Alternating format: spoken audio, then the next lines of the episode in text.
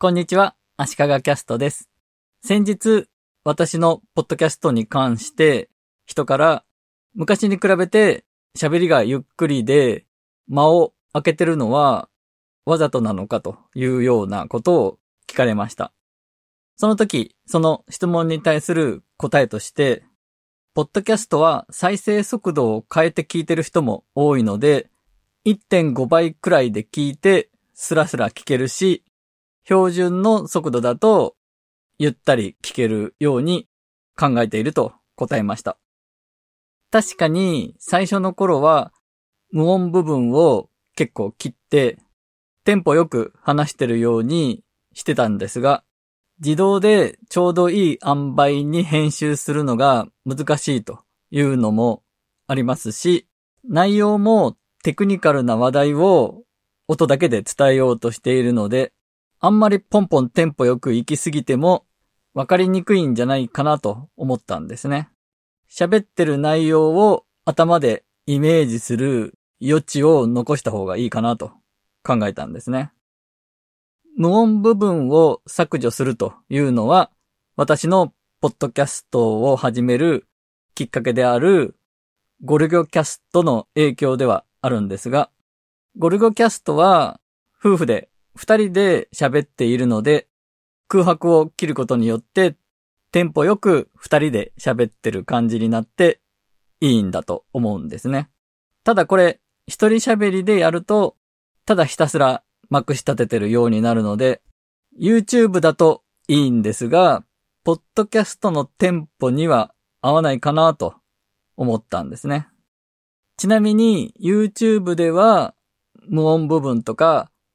あーとかえーとか言ってる部分を全部切って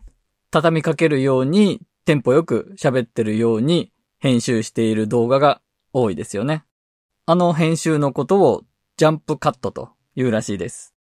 ジェット大輔という人がやり始めたので、ジェットカットとも呼ばれてますね。テレビではまずやらない編集だと思うんですが、最近わざと意図的にジャンプカットをして編集している映像をテレビで何回か見ました。あの編集をすると YouTube っぽさがすごい出ますよね。ポッドキャストの音源を映像なしに YouTube にアップしてるという人も多いと思うんですが、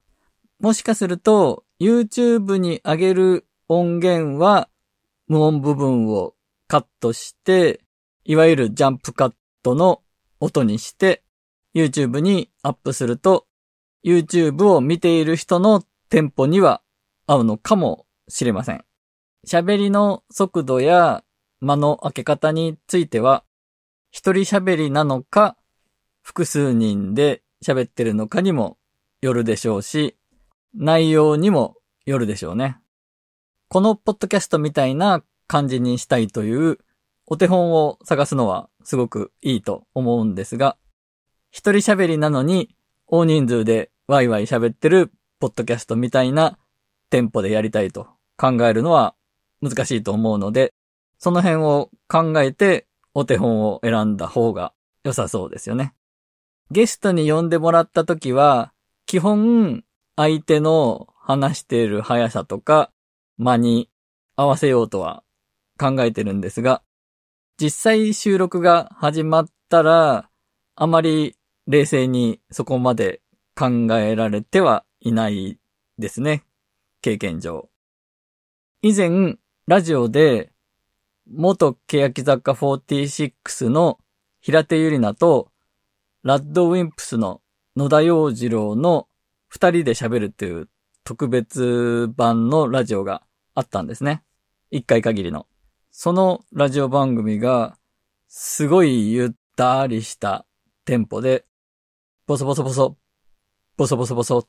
という感じで喋っていて、逆にすごくいいなと思ったんですね。